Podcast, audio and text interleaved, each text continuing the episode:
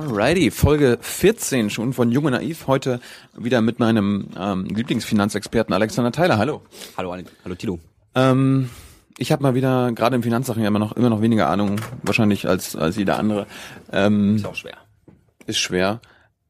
Ich glaube, bei, bei heute wollten wir dieses Thema ähm, Spekulation mit Essen Genau, Nahrungsmitteln machen. Genau, du hattest mich gefragt, wie lange man eigentlich mit Milch spekulieren kann, bevor die schlecht wird. Ja. Genau, das war letztes Jahr. Kann man mit Milch spekulieren? ja, kann man. Wie? Na, über Derivate. Das, du sollst hier keine Fremdwörter benutzen. Ja, In diesem Format sind Fremdwörter verboten. Ja, oder sie erklären halt. Oder erklären. Wenn, Genau. du, wenn, du, wenn du das erklären kannst. Gut, dann fangen wir mal ganz grundlegend an, wie man mit Lebensmitteln handelt. Ja, Lebens Nee, du bist, wir waren bei Derivaten. Also das Wort Derivat. Ja aber Derivat äh, heißt ja nur Ableitung und ab, wird äh, abgeleitet von einem normalen Geschäft. Das heißt also, man muss immer gucken bei einem Derivat, worum geht's dort eigentlich? Die Ableitung von welchem normalen Geschäft ist das eigentlich? Was heißt Ableitung von einem Geschäft? Also äh, da findet ein Geschäft statt und ich spekuliere darauf, wie das stattfindet oder wie? Genau, du spekulierst darauf, wo der Preis sich hinbewegt. Das heißt also, wenn wir bei den Geschäft machen, wir tauschen also eine Ware ja, oder eine Dienstleistung. Kann ein Dritter darauf spekulieren, wie, wie der Preis bei uns sein wird? Ja, natürlich. Was ist denn das? Ja, es geht. Das ist, da gibt's Produkte für, ja, die bringen Banken raus, da verdienen die Geld mit. Okay. Und das gab's schon immer und gibt's schon immer. Die Frage ist jetzt natürlich nur, sollte man auf alles spekulieren? Oder sollte man vielleicht von Lebensmitteln die Finger lassen? Na, ich meine, solange man dann Geld mitverdient, sollte man noch mit allem spekulieren können. Ja, korrekt, das ist zumindest die Denke. Ja. Also als Kapitalist, ne?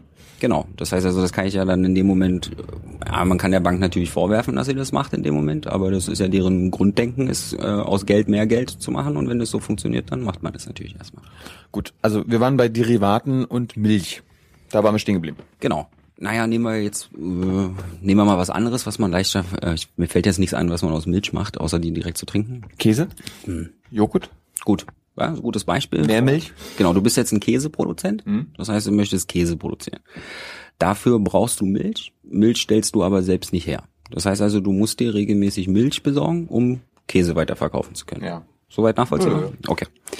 Das heißt also, in dem Moment hast du ein Interesse daran, dass du einigermaßen sicherstellen kannst im Vorhinein schon, wo der Milchpreis für dich liegen wird. Weil du möchtest ja das Käseprodukt, das Endprodukt zu einem möglichst stabilen Preis weiterverkaufen. Ja. Ja? Ja. Das heißt also, du hast auch ein Interesse daran, dass die Rohstoffe, die du zur Herstellung brauchst, in dem Fall natürlich Milch, Mhm. dass die für dich bezahlbar bleiben, sodass das Produkt dann für deinen Konsumenten bez- bezahlbar bleibt. Ja, aber ich meine, ist das, äh, ist das immer, ändert sich das so krass? Also wird Milch jedes Mal teurer oder ist äh, Milch letztes Jahr im Sommer billiger gewesen als ein Jahr zuvor? Wie, also meine, in der Regel, ich stelle mir vor, ich habe immer gelernt, es, alles wird teurer. Ja, das ist noch was anderes, hat was mit Geldentwertung zu tun, deswegen immer alles teurer wird. Aber äh, grundlegend muss ich natürlich, der Preis wird durch Angebot und Nachfrage festgelegt. Das heißt also, wenn fünfmal mehr Milch benötigt wird als produziert, äh, fünfmal mehr Milch produziert wurde als benötigt wird, dann wird sie preiswerter, dann geht der Preis runter. Und wenn mehr Leute Milch haben wollen, als Milch in dem Jahr gegeben wurde, dann wird Milch natürlich teurer. Das ist die ganz normale Börse. Das ist eine ganz normale Lebensmittelbörse, eine Agrarbörse. Da gehe ich hin, guck, was kostet die Milch gerade und kauf die dann, wenn ich die brauche. Warum gehe ich dann nicht zu Aldi? Könntest du natürlich auch, aber Aldi äh, schlägt da schon was drauf. Ah. Ja, das heißt also, du bekommst die reine Milch an der Börse und dann in dem Moment preiswerter als Aldi. Aldi besorgt die sich wahrscheinlich selbst nicht, aber die Molkerei vielleicht. Entweder produziert sie sie oder sie kauft sie an der Börse. Aber bleiben wir jetzt mal bei den, bei den Derivaten und äh, Milch. ja der nächste Schritt Das dann. heißt, also wie, wie kann ich mir das vorstellen? Also äh, der Käseproduzent weiß, dass er Milch braucht, geht zum Milchbauern und sagt, okay, äh, wie was mit Termin? Äh, in einem halben Jahr brauche ich 100 Liter Milch. Also ein bisschen was weiß er schon sogar. Das merkt man ja.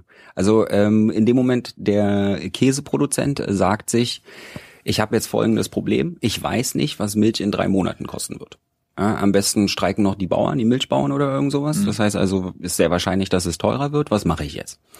Jetzt gibt es neben den normalen Börsen, wo ich es gleich kaufen kann und mitnehmen, auch sogenannte Terminbörsen. Das sind dann Derivategeschäfte. Derivativ abgeleitet, deswegen Termin. Ja, statt Milch, quasi das Milchgeschäft ist das eigentliche Geschäft und das Derivat ist dann die Ableitung. Das heißt also Milch in drei Monaten. Ja, so, so, so Verständnis.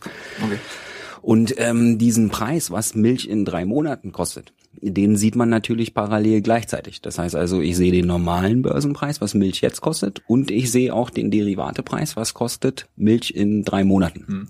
Und dieses, dass ich weiß, was es in drei Monaten kostet, beeinflusst natürlich in dem Moment den aktuellen Preis. Weil wenn es in drei Monaten teurer ist, dann werde ich jetzt wahrscheinlich ein bisschen mehr schon für bezahlen, weil ich Angst habe, dass es demnächst noch teurer wird. Mhm.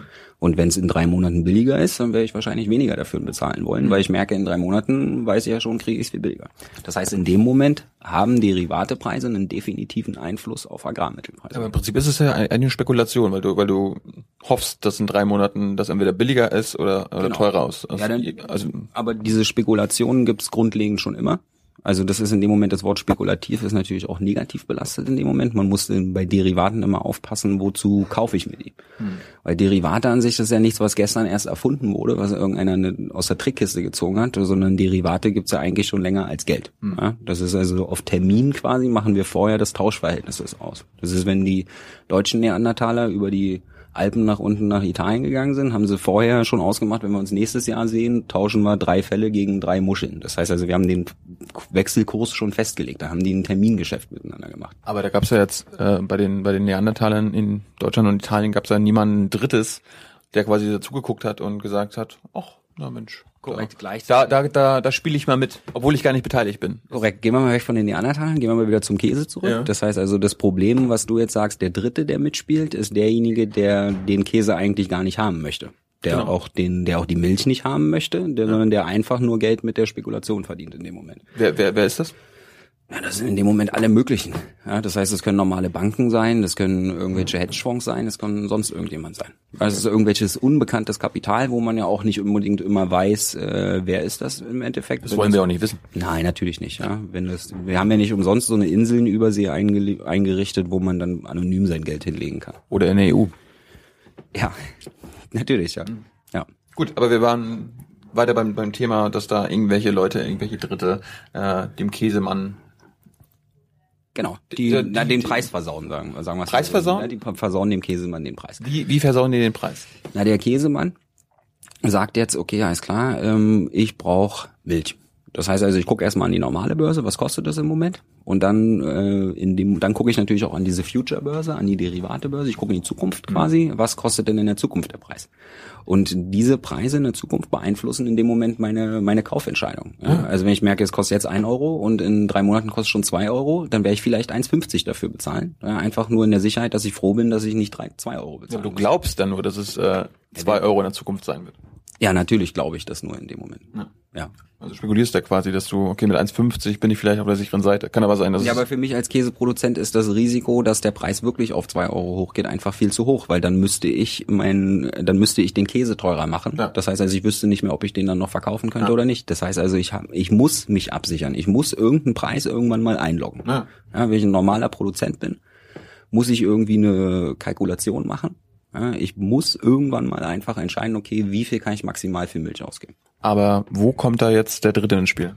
Ja, der dritte kommt in dem Moment ins Spiel, dass man diese Derivate eben nicht nur zeichnen, also abschließen, Geschäfte machen kann, wenn man wirklich ein Interesse an dem Gut hat, was geliefert wird, sondern man kann diese auch einfach nur, nur Geld, nur monetär. Das heißt also, wir bestimmen einfach beide nur den Preis und am Ende liefere ich dir aber nicht die Milch, sondern ich zahle. Und ich brauche auch gar nicht die Milch. Du brauchst auch gar nicht die Milch. Beide nicht. Wir haben gar kein Interesse an Milch. Sondern wir, wir, ähm, wir machen beide trotzdem eine Wette darauf, wie, wo der Milchpreis liegen wird. Und entweder bin ich dann drunter oder drüber. Also entweder musst du mir den, unter, den Unterschied zum Originalmilchpreis, weil in dem Moment, wo dieser, wo dieses Derivat dann fällig wird, vergleicht man es natürlich mit dem Originalpreis für Milch an dem Tag. Na klar. Ja, und entweder ist es dann, entweder habe ich ein Derivat, was mir einen zu teuren Preis gesichert hat, ja, das heißt also, dann habe ich verloren, oder ist es ein Preis, oder an der Originalbörse ist es in dem Moment viel teurer als ein Derivat. Das heißt, ich krieg's billiger, das mhm. habe ich ein gutes Derivat abgeschlossen für mich, ja, und dann bin ich im Plus.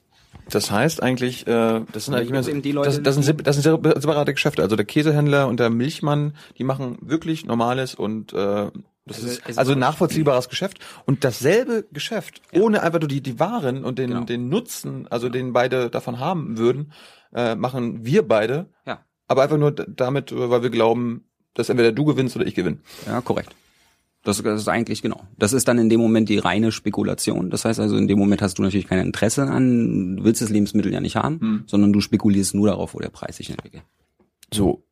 Jetzt ist natürlich die Frage, ich meine, solange äh, wir beide einfach nur miteinander spielen und das keinen Einfluss auf irgendwas hat, äh, ist das ja wahrscheinlich sogar nicht schlimm, weil ich meine, da verliert ja irgendeiner und einer, einer gewinnt. Genau, Geld ist ja nie weg, das hat ja immer nur ein anderer. Ja, ja genau. Aber hat dieses, hat unser, unser Spiel Einfluss auf den, auf den Käsemann und den Milchmann. Ja, natürlich, definitiv. Wie? Weil, na, wir sind ja nicht die einzigen, die im Zukunftsmarkt darauf spekulieren, wo der Preis hingeht, sondern andere spekulieren auch mit.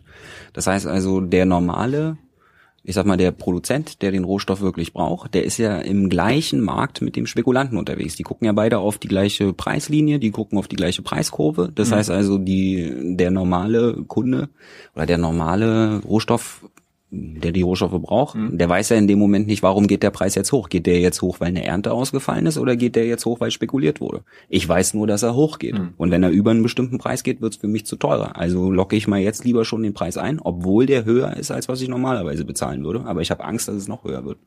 Das gleiche geht natürlich auch in die andere Richtung. Also wenn der Preis nach unten fällt, dann wird natürlich spekuliert, dass er nach unten geht. Mhm. Das heißt also, was in dem Moment der Vorwurf ist, ist, dass die Schwankungen einfach viel zu stark werden in mhm. dem Moment, weil die, die Übertreibungen nach oben genauso stark sind wie die Übertreibungen nach unten und in dem Moment der Markt dann immer unübersichtlicher wird und Leute, die wirklich Rohstoffe und Lebensmittel benötigen, dann natürlich nicht mehr planen können, sondern in extrem schwankungsreichen Märkten unterwegs sind. Und ganz kurz zum Schluss noch, äh, hat, hat dieses, dieses Schwankungen, äh, hat sich das in letzter Zeit verstärkt oder wieder abgeschwächt in den letzten Jahren?